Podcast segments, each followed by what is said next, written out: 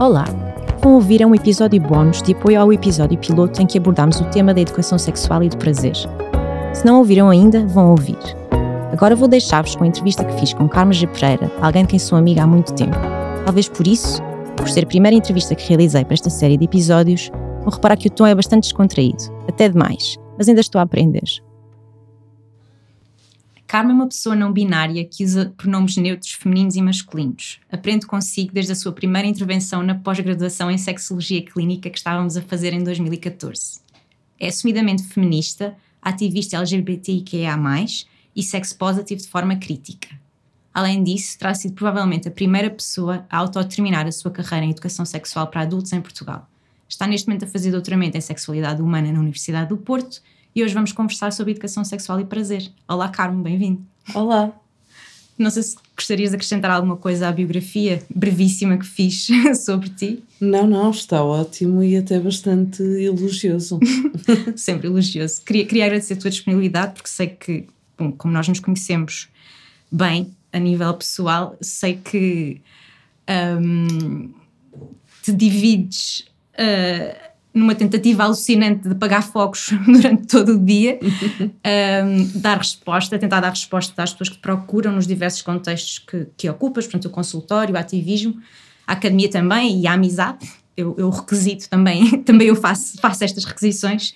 Por isso estou particularmente agradecida por estares comigo aqui hoje, no House.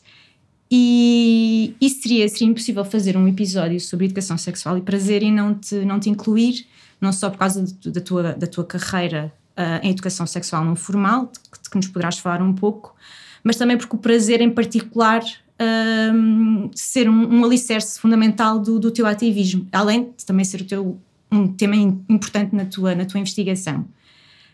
Um, e gostava talvez que me falasse um pouco desta ponte hum. entre educação para o prazer e ativismo e como hum. é que se hum. relaciona com o teu, com o teu trabalho. Olha, o que eu comecei a perceber a certa altura é que seria necessário uh, ter alguma fundamentação na forma como eu já estava a enquadrar a minha prática. Uh, é engraçado refletir sobre o meu percurso e perceber que o meu contacto com a sexualidade começa a ser, com, no contexto do, do profissional, começa a ser através do prazer desde logo. Embora fale, falemos de um prazer mais funcional, uh, o meu primeiro contacto com sexualidade foi vender sex toys numa malinha à casa de pessoas. Portanto, o enfoque uh, foi desde logo o prazer e acho que isso formou muito as minhas várias práticas, uh, no sentido em que uh, porque em que este é o viés através do qual eu trabalho ou seja, a análise de toda a sexualidade ou o trabalho em toda a sexualidade, este pode ser um lugar de partida, o prazer. E é curioso que começaste primeiro a fazer hum. e depois a pensar sobre, sobre prazer. Não duvido que um não pensasses. Mesmo, sim, mas estruturadamente, sim. Aliás, eu comecei, eu não programei minimamente ter este percurso ou esta carreira. E, e quem me conhece sabe que sou das pessoas menos programadas ou que com essa capacidade de pensar a longo prazo que existe. O que acontece é que eu comecei a ter demandas ao ir e estar em espaços que eram relativamente privados com as pessoas, começo a ter uma série de demandas uh, e de perguntas e de. Um, e de de, de, questões no sentido em que eram postas determinadas experiências em frente às quais eu tinha que dar algum tipo de resposta ou receber de uma forma adequada e de uma forma que, que fizesse as pessoas sentirem-se bem uhum. um, e sem culpa, que é assim um, um, um dos, uma das coisas que está sempre lá engrenada é este tirar a culpa, ver as pessoas partilharem as experiências do, do lugar que é tão íntimo que fica carregado, porque nunca é partilhado, nunca é falado, fica carregado com, com um peso tremendo. E no momento em que as pessoas partilham, sai o peso, mas é bom tu teres, tu teres ferramentas para ir buscar. Então eu comecei a estudar porque era necessário para eu desenvolver um bom trabalho a vender sexo toys estudar. Uh, Portanto, foi, foi mais por aí.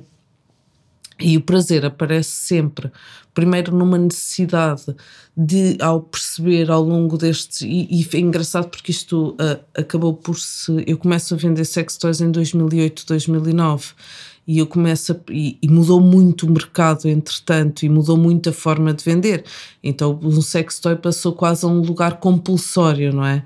é um lugar de eficácia que também é uma negação ali de muitos espaços de prazer e de experimentação uh, e logo desde o início eu tive muito esse feeling de como uh, como ir buscar este, este lugar de prazer que não quer dizer um lugar de orgasmo, que não quer dizer um lugar de uma sexualidade compulsória, que quer dizer mais um lugar de experimentação, de descoberta, de autoconhecimento. E como é que. Pronto, obviamente eu conheço bem a tua carreira e já. A nossa amizade já conta com alguns anos, portanto eu sei a, a, a maioria das respostas às minhas perguntas, mas de qualquer forma.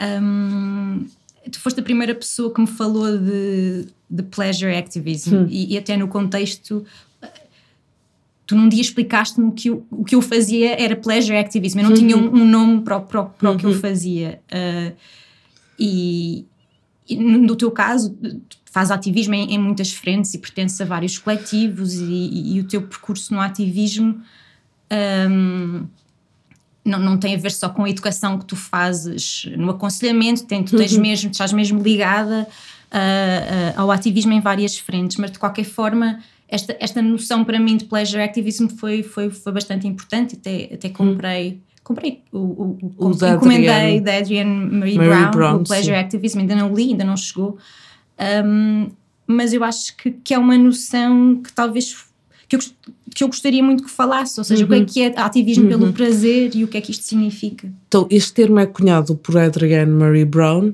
e vai buscar, por exemplo, tem alguns textos, é engraçado porque esse livro acaba por ir buscar alguns textos fundadores do que é que poderá ser uma teoria desta, deste ativismo, e um deles, por exemplo, é da Audre Lorde, que é o, o Erotic as Power, ah, agora não, não vamos ter que corrigir isto aqui depois. Não faz mal, porque não, me... não te preocupes. E que, é, e que é uma tolice, porque eu ando sempre com este, com este texto de às voltas.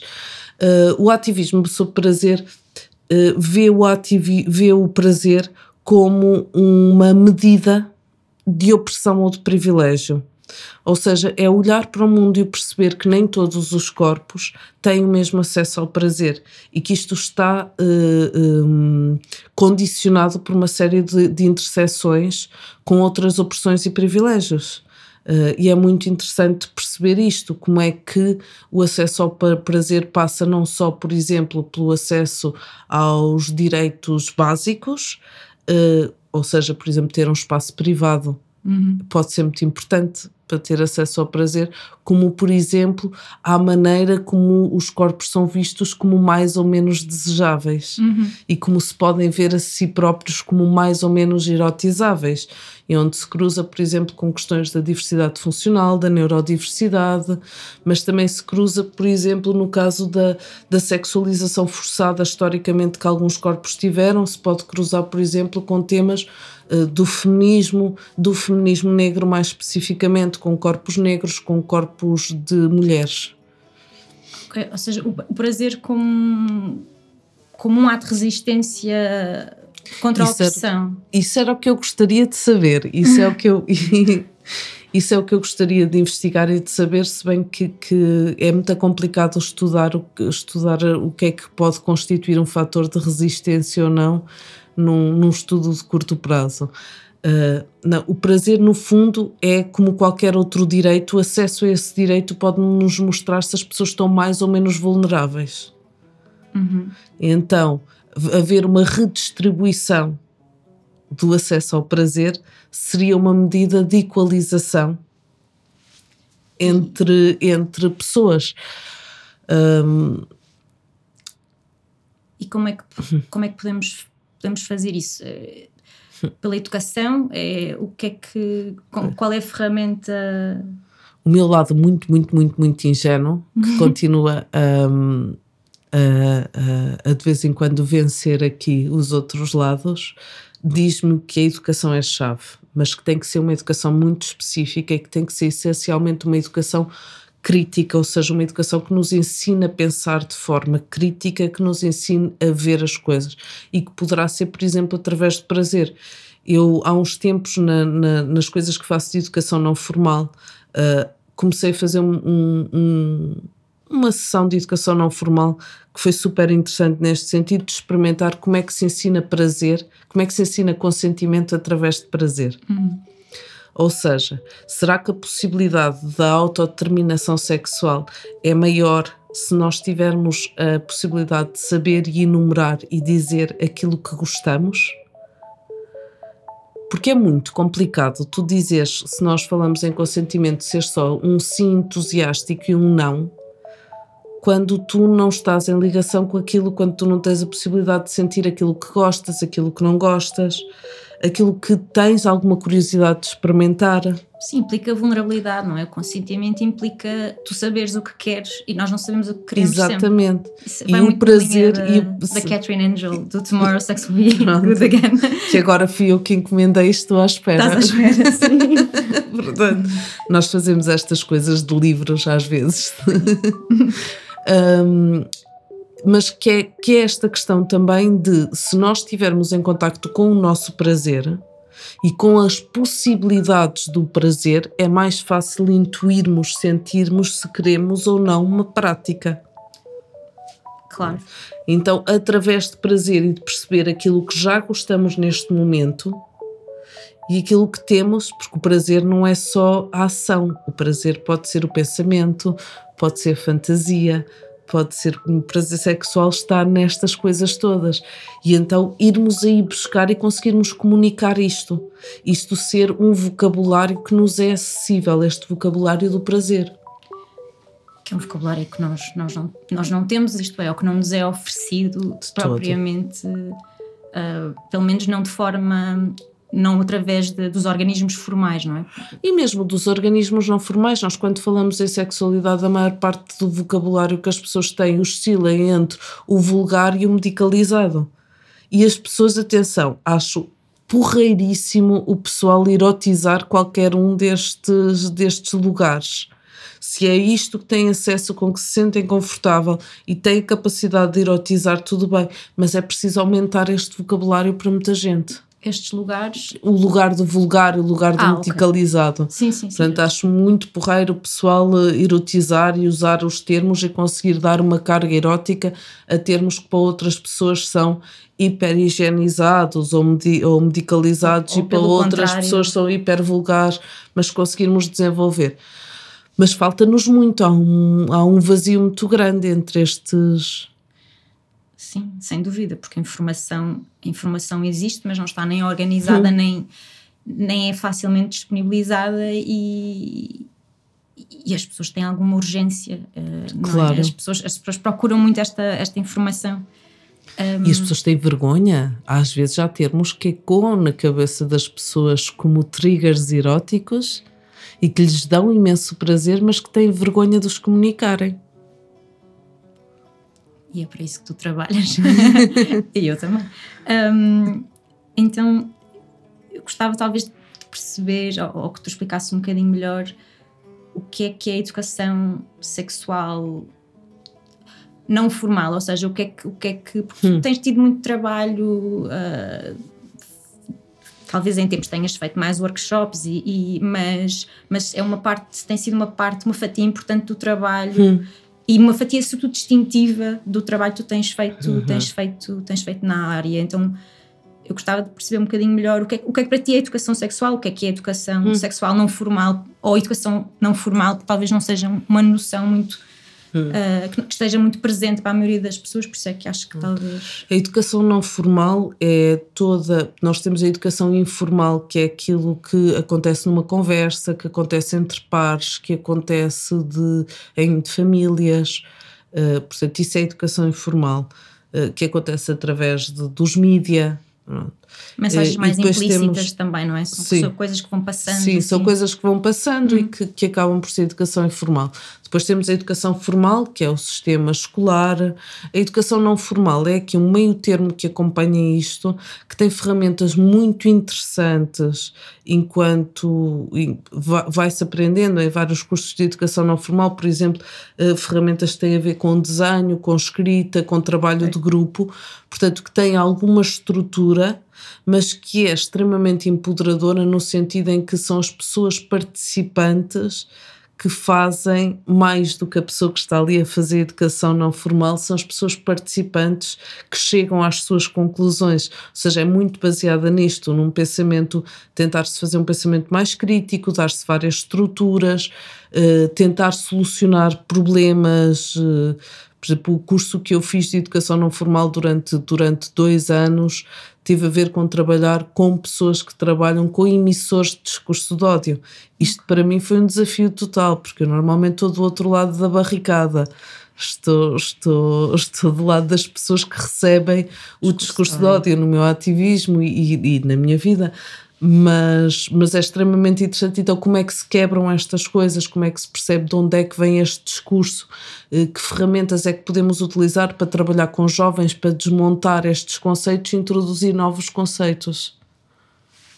Portanto, a educação não formal dá-nos alguma estrutura, é sempre ao longo da vida, embora tenha um enfoque muito grande, a União Europeia esteja, esteja muito dirigida a fazer esta educação com jovens, que é dos 15, 16 aos 35, é um processo ao longo da vida, uh, tem alguma estrutura, tem métodos, mas é também muito de experiência de intervenção. Coisa co-construída, participativa e, e, muito experiencial. É Exatamente, okay. sim. Ok. E, e, e, especificamente na educação sexual, hum que educação sexual é que tu fazes ou que educação sexual é que achas que é necessária para que comunidade é que tu trabalhas? Acho que isto são todas questões hum, que então, Uh, olha, quando, quando eu digo que educação sexual é que eu faço, eu respondo à pergunta de para que comunidade é que eu trabalho. Eu faço uma educação sexual de base inclusiva.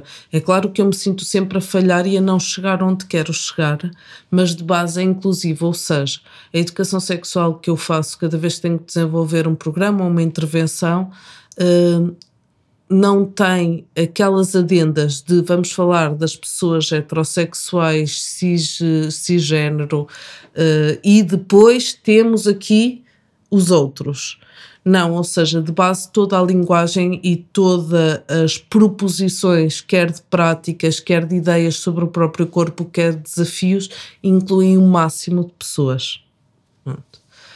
Uh, isso para mim é muito importante. É muito importante que as coisas não sejam por adendas e sejam mais gerais possíveis, até porque muitas vezes as identidades não são visíveis e nós pressupormos as identidades das outras pessoas, seja em termos de identidade de género ou de orientação sexual ou, por exemplo, em termos de diversidade funcional, no caso, por exemplo, das pessoas com deficiências invisíveis ou com doença crónica, que têm os mesmos desafios. Portanto, tento ao partir de, uma base hiper inclusiva, dar todas as ferramentas para, seja qual for a tua identidade, orientação, gosto, gostos, preferências, uh, tu poderes tirar dali a informação. E eu não acho que isto seja demasiado uh, extenso ou cansativo, na verdade, não. Na verdade, é aí que entra aqui o prazer como o eixo principal. Ou seja, pormos as pessoas com uma, com, uma possibilidade de descoberta sobre o que é que lhes dá prazer, o que é que lhes dá prazer fazer, o que é que lhes dá prazer partilhar, o que é que lhes dá prazer pensar. Prazer inclusivo, mas como ferramenta para, como ferramenta de autodeterminação. Sim, porque, por exemplo, se vamos falar de identidade, o prazer em seres tu mesmo e a descoberta que existe num processo. Algumas pessoas têm a identidade de género como garantida ou lá presente desde muito cedo. E aí falo quer de pessoas trans, quer de pessoas cisgênero. Portanto, para algumas pessoas é um dado é um dado garantido, para outras pessoas é uma experiência de descoberta e de desmontar e o prazer de ser e o prazer de poder ser, que não é acessível a toda a gente, mas esse prazer de poder ser é, é uma ferramenta muito importante para nós lidarmos com a nossa própria identidade ou com a nossa própria orientação. Prazer a permitir ser, não é? Exatamente. A viver uh, de acordo com as tuas potencialidades. Uhum. Okay. Uhum. Portanto, prazer inclusivo, autodeterminação, direitos sexuais. Direitos sexuais, consentimento. Uh, Eu gosto muito do, do, do, do, conceito de cidadania íntima do Ken Plummer, que é assim um bocadinho a, a, a utopia da, da sexualidade que é o, o poderes exercer e ser quem és, quer a nível de identidade, de orientação, de, de relação, uh, teres uh, poder para tomar as tuas próprias decisões de parentalidade. Uh, e, e se nós formos a ver, isto ainda é uma coisa que é excluída e falando num país como Portugal, ainda há uma, uma, larga fatia da população que não tem estas possibilidades. Uh, portanto, por exemplo, da parentalidade, se falarmos quer de pessoas com diversidade funcional ou neurodiversidade, ou de pessoas em relações de mais de duas pessoas, ou de pessoas em. ou de pessoas trans, por exemplo. Em algumas consultas já começamos a. Quer dizer, Estamos a tentar, estamos, estamos mas a ainda não temos como espaços, ainda não estamos, ainda não temos como direitos plenos todas estas coisas, porque depois estes Os direitos são difíceis, porque exatamente, estão muito ligados, não é? Por exemplo, se falamos com pessoas com diversidade funcional ou com neurodiversidade, enquanto não tivermos os centros de vida independentes a funcionar de forma alargada, vai ser torna-se muito difícil os outros direitos, outros direitos serem conquistados. E não é só uma questão de os A assistência pessoal, sim. sim, a assistência é uma questão de pôr uma série de motorzinhos a funcionar. Sim, nós em, em Portugal historicamente temos leis, boas leis, temos boas decentinhas, leis. Decentinhas. Sim, temos, temos, ok, por comparação, pronto, o standard também está baixo, mas está, está baixo, baixo. mas apesar de tudo, as, as nossas leis são boas, a aplicação da lei falha. falha, não é? E podemos falar de educação sexual e podemos falar de. De educação, eu acho que a educação sexual nunca é desligada de uma componente, por exemplo, de educação cívica. É engraçado como eu tenho, como, como se tem misturado muito aqui uma série de temas no meu trabalho, que é uma educação cívica, uma educação sexual, uma educação para o cuidado e para o autocuidado, e está tudo aqui um bocadinho numa misturada, num caldeirão, mas que vai servindo muito bem às pessoas além da educação não formal, eu depois acabo por fazer uma, uma educação individualizada e medida a cada pessoa no aconselhamento, em que trabalho com estas questões, com questões da sexualidade, do autocuidado, do cuidado relacionais, da intimidade, eh, e muitas vezes faço também a parte da educação cívica. Eh, para a própria pessoa se valer enquanto pessoa de direitos. Portanto, tudo isto acaba por estar. Fazer no... valer os direitos dos outros. E também, fazer é? valer os direitos dos outros, claro, sim. Que às vezes. Eu, eu tenho a certeza que, que, que, trabalhas em ambas as frentes, não é? Porque sim. tens uma grande diversidade de pessoas que te procuram. Sim, sim, é muito fixe uh, eu não ter uma definição de, de público que tenho no meu consultório. Tenho, tenho fases nos meus aconselhamentos, às vezes tenho fases mais de homens cis, ou mais de mulheres cis, ou mais de pessoas trans, às vezes tenho assim bochechos, mas grande parte do tempo é um pick and choose. tenho assim uma misturada de gente, o que me enriquece depois a prática, porque as coisas contaminam-se umas às outras, não é? Eu também aprendo imenso com as pessoas com as quais eu estou a fazer aconselhamento. Claro, é, é um desafio. É um desafio eterno. brutal. um, há pouco começaste por falar uh, eh, um, da tua entrada na, neste, neste mundo de, de trabalho, na, na, na, sexualidade, na sexologia, que começas com, com a maleta. Sim. Um, e continua a ser uma parte importante, não pela maleta, mas. Não a minha sex shop. É mas, é assim. exatamente, tens, tens, uma, tens uma sex shop que é um, um complemento importante do, do teu trabalho uhum. e, e, que se relaciona de, de várias formas. És, és, especialista e consultora em, em, em, segurança. Eu sei que a, o primeiro momento de educação, o primeiro momento educativo que eu tive contigo, não é? Para além, para além de todos os informais, todas as intervenções inesquecíveis nas, nas nossas aulas de sexologia clínica. Um, podíamos falar sobre isso, mas depois entrávamos aqui. Mas se calhar não. se calhar não.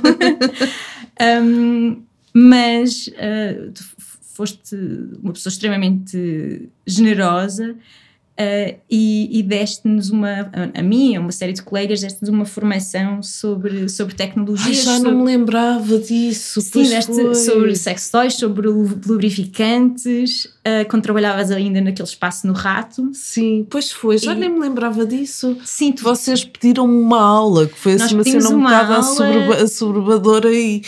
Porque... Tivemos uma aula contigo no rato da parte da manhã e à tarde tivemos a pós-graduação uh, lá na Avenida de Berna, na universidade onde nós estávamos. Uh, eu calculei que não te lembrasses, por acaso. um, e, e, considerando, obviamente, que, que, tens uma ligação à indústria, hum. tens uma ligação à, à à, às tecnologias, um, e eu pergunto-me, até porque se calhar isto é uma, uma questão existencial e um bocadinho angustiante para mim, como é que, como é que tu navegas a, nível, a nível pessoal a, a, complexidade da indústria, hum. considerando que tu dependes da, da, sua estrutura, da tecnologia e és simultaneamente crítica pois da é, mesma. isso é que navego de forma muito crítica e às vezes é complicado. O que eu acho é que nós temos que perceber que os sex toys são ferramentas e são ferramentas que podem ser muito, muito úteis. Uh, são ferramentas como o faco e a garfa, o faco a gar... Que é que o aconteceu aqui? e a faca. O garfo e a faca. Isto o género está tramado. são ferramentas como um telemóvel é uma ferramenta para poder ligar a uma pessoa amiga, como agora há aqui uma questão crítica, sim, mas eu acho que esta questão tem cruzado várias pessoas com quem eu trabalho em rede e com quem eu vou contactando, que é a tal rede de sex shops feministas uhum. europeia que se constituiu há já uns anos e que isto nos tem um bocado atravessado a todos. Ou seja, neste momento isto é uma indústria de grande investimento. Então, durante a pandemia teve dos maiores booms. Já teve antes, antes já estava a ter um sim, boom sim. tremendo, portanto. Uh, uh, e, e, está ligado a uma série de, de, questões que têm a ver com consumo, com capitalismo, com acesso, muito com complicadas. Um, gap, um, pleasure gap. E com um pleasure gap, sim. uh, agora, o problema é quando esse pleasure gap se torna orgasm gap. E eu acho que é importante nós não reduzirmos uma coisa à outra. Sim, é importante as pessoas terem os seus orgasmos, se isso for uma coisa que queiram, acho que é, que é importante pensar nisso, mas é importante desgenitalizarmos também a sexualidade e desor desorgasmarmos a sexualidade, ou seja, pensarmos num prazer no prazer da descoberta. Neste momento, vê-se que muitos dos sex toys, por exemplo, estão virados para um mercado de eficiência pura e dura. Ou seja, em dois minutos tenha o orgasmo mais rápido, mais intenso. E ok, pode ser porreiro, Uhum. Uh, mas limitar é, é importante que as pessoas não limitem a sexualidade a isso, nem limitem a sexualidade ao consumo. Depois, há outros problemas, é que isto é uma indústria não regulada. A parte interessante é que nós vamos neste momento assistir a modificações muito grandes em relação a isso, porque saiu em dezembro novembro, dezembro, saiu o primeiro ISO, ou seja, saíram as primeiras indicações de produção e standardização de objetos para estar em contacto genital. É a primeira vez que isto Muito acontece. Sim. Ah, ainda não tinha contado não. isto. Pois, isto é interessante, porque sai este ISO, eh, que é tudo aquilo que tem aos não sei o que, standards, sim, sim, pronto, sim. standards qualidade. de qualidade uh, que todas as coisas têm, mas que até agora os sex toys não tinham. Até agora, como é que nós assegurávamos as, as, as qualidades? Eu não tipo, a quantidade de vezes que eu encomendei sex toys para os cortar, queimar e perceber se aquilo era de silicone foi, foi tremenda. Isto é uma, uma coisa que eu faço se eu tenho dúvidas, se eu tenho dúvidas, eu, eu torno-me talhante e experiente sex toys. Eu aprendi e estudei quais é que são os componentes de lubrificantes que são porreiros ou não são porreiros e quais é que podem ser danosos. E fiz isto tudo um bocadinho por mim e com a ajuda da CAT, que era a Coalition Against Toxic Toys, que era uma coligação promovida pela Smith Kitten em 2010, que entretanto já já desapareceu, infelizmente. Mas tem informação na página, eles mantiveram. Sim, que era. Eu fazia parte, Sim. fazia parte da CAT na altura, tínhamos assim uma rede de pessoas que estavam comprometidas com esses estándares. Agora mudaram os estándares, agora de repente saiu um standard de qualidade. Isso vai fazer com que pequenos produtores de coisas com muita qualidade vão abaixo, porque não vão conseguir, porque os processos de certificação e etc. são morosos e são caros. Que é o problema da regulação, não é? É o problema da regulação, ou seja, tem, tudo tem um pau de dois bicos, é sempre, é sempre tramado. E vai fazer com que, com que muita coisa que é um lixo tremendo desapareça e que é mesmo danoso. Sei que tudo que é aqueles sex toys em gelatina e. Opa, há muitas coisas que dizem que são silicone e não são. Pois. Por isso é que eu viro o talhante, não é? ai, ai, são silicone, então vamos ver, vamos ver como é que queima. Vamos ver como é que. Acho que temos que fazer um episódio só sobre só questões sobre de segurança. Questões de segurança, sim. Mas é isso, neste momento a mim preocupa-me esta compulsividade em relação ao consumo, enquanto substituição de um lugar, ou seja, se o vosso consumo servir para um lugar de experimentação, de descoberta, a eficácia é boa, mas guardem uma eficácia tipo só para uma percentagem daquilo que é a vossa sexualidade. Ei, 30%, já que estamos assim a falar em eficácia, então 30% vai para a eficácia e deixem 70% para a experimentação, para a descoberta, para, para o prazer. Em vez de nos fazerem sentir insuficientes por não, não, não, não sentirmos nove orgasmos diferentes Ai, pá. ou, ou nove orgasmos por. Não, por e essa história sexual. dos orgasmos diferentes e dos não sei o quê, quando já tens tantos estudos há tanto tempo, tipo, deixem as pessoas ser. Hum e depois, que é, que é depois uma coisa interessante, é que se isto, e isto acaba por cair e por afetar na sua maioria, é quando se pensa, afeta na sua maioria mulheres cisgênero. Agora pensem que é que, se, é que as pessoas trans ainda nem chegaram a este lugar. As pessoas trans ainda nem que sequer lhes falam dos quantos orgasmos é que devem ter e podem ter. Por isso é que ah, o prazer. Vão lá, vão lá chegar, mas o prazer ainda nem sequer é uma questão e estes objetos todos, que normalmente são vendidos para homens e para mulheres de forma cis-sexista e ridícula, criam mais exclusões. Então, a minha pergunta era. Ficaste entusiasmada, ainda bem. A minha pergunta era como é que navegas a complexidade da indústria. Isto temo que tínhamos sempre falado de capitalismo, mas é, é este malabarismo entre capitalismo e comunidade Sim. e e, e, como é que conseguimos utilizar as tecnologias a nosso favor Sim. e não para não nos condicionar.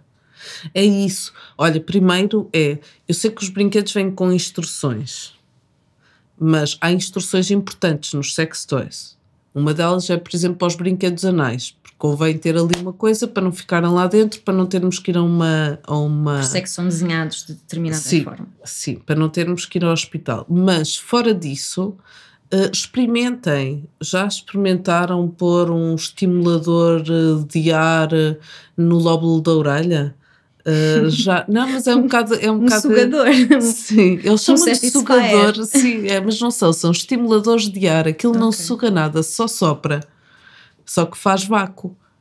Mas é, é portanto, experimentem os sex desnitalizem o uso, entendam que não tem que depender de sex toys, mas que um sex toy, um sex toy pode ser uma coisa útil, por exemplo, para uma pessoa ter um breakthrough e perceber que consegue chegar a determinado sítio. Pode ser importante nesse sentido. Um, e brinquem. Muito. Pá, depois Adorei o sorrisinho, como tu disseste isso. Desculpa, tive que partilhar. Pus um sorrisinho maroto. um sorrisinho malandreco, sim. Uh, pá, agora como é que eu navego? Eu navego muitas vezes o que me apeteceria era, em vez de ter uma sex shop, ter um projeto comunitário que oferecesse materiais e sex toys às pessoas que precisam deles, e lubrificantes, e cordas e coisas ter assim uma bolsa comunitária, mas não dá ainda, portanto. Não, é um sonho e algo porque, vou porque podemos lutar. Vou navegando. o melhor que consegues.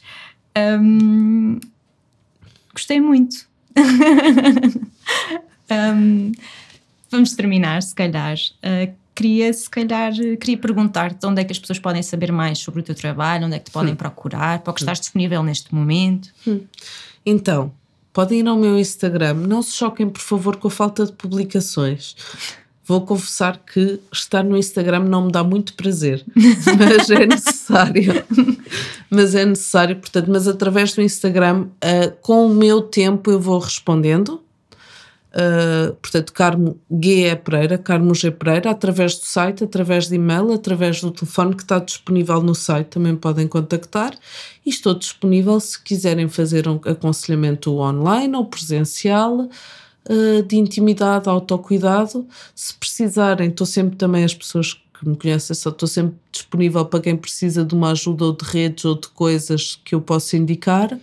Sim, especialmente e, uh, competente no encaminhamento. No encaminhamento, no encaminhamento e, nas, e nas, nestas questões e, uh, e também se quiserem, se precisarem de leituras de coisas, também vos posso indicar de, de, de coisas para ouvir, mas mais leituras, eu sou mais das leituras, também vos posso indicar assim umas quantas coisas e coletivos e ativismos também vos dou uma chega.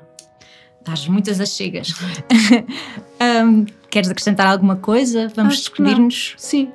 Muito obrigada, foi um prazer. Igualmente. Até breve. Esta entrevista foi preparada e conduzida por mim, Leonor Oliveira. O som da entrevista foi captado pelo Eli Moraes no estúdio de Linda Martini no House. A edição e o desenho de som são do Guilherme Tomé Ribeiro, que também compôs o tema do genérico. Esta série de episódios é uma colaboração entre a Quick e o Pronto a Despir. No próximo mês vamos abordar questões sobre sexualidade durante a gravidez e o pós-parto. Até lá, podem procurar-nos nas diversas plataformas. Eu só uso o Instagram, mas a Quickie também está no TikTok. Até já!